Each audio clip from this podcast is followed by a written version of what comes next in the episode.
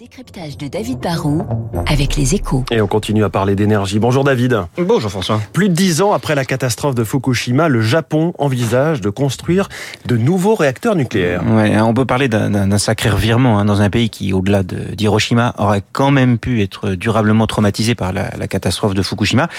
Hier, le, le Premier ministre euh, Fumio Kishida a en effet annoncé qu'il voulait que le Japon accélère sur le front de, de, la relance des réacteurs existants, mais qui sont en partie à l'arrêt de, depuis le tsunami d'il y a 11 ans.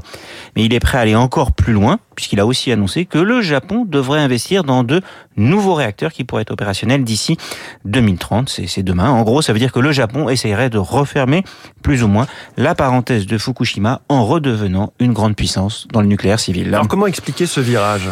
Et Comme en Allemagne ou en Belgique, où on se pose la même question aujourd'hui, c'est une forme de, de pragmatisme. Hein. L'équation énergétique du Japon est simple. C'est un pays de plus de 120 millions d'habitants, avec beaucoup d'industries, et ils n'ont pas une seule goutte, une seule source d'énergie fossile au niveau domestique.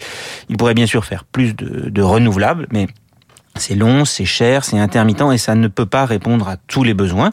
Le pays importe donc massivement aujourd'hui du gaz et du pétrole. Or, dans le contexte actuel, on s'en rend compte, les hydrocarbures sont chers et l'accès n'est pas garanti. Pour une île comme le Japon, relancer le nucléaire, c'est finalement une question de, de, de souveraineté. Euh, avant Fukushima, ils avaient une cinquantaine de réacteurs, c'est un peu l'équivalent du parc français. Aujourd'hui, il n'y en a plus qu'une dizaine qui ont été vraiment relancés, et le nucléaire représente moins de, de 5% de la production électrique du pays, contre plus de, contre plus de, de 30% avant Fukushima. Ça, c'était tenable euh, d'attendre dans un monde stable, ça mmh. devient totalement intenable aujourd'hui. Est-ce que le Japon, David, a les moyens de relancer son nucléaire? Alors relancer le, le, parc existant qui est à l'arrêt, c'est une question politique et puis euh, peut-être un petit peu sociétale. Il faut la volonté et il faut ensuite euh, convaincre euh, site par site. Je, je pense ça qu'ils vont y arriver, même si forcément bah, ça sera long. Contrairement à d'autres, le Japon quand même n'a jamais dit qu'il voulait totalement sortir de, de, de l'atome. Bon, lancer une nouvelle génération de centrales plus sûres, mais aussi plus coûteuses et plus complexes, c'est pas facile. Nous aussi, ça, on l'a vu en France ouais. avec euh, l'EPR, c'est un petit peu compliqué. Mais le Japon a de l'argent, des industriels et un écosystème euh, atomique, bon, et, et puis un marché domestique.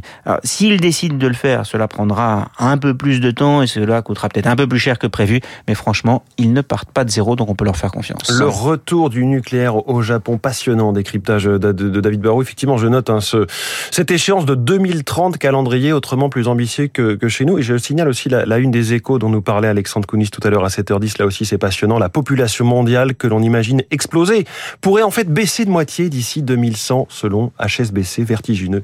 Merci David. Bonne journée.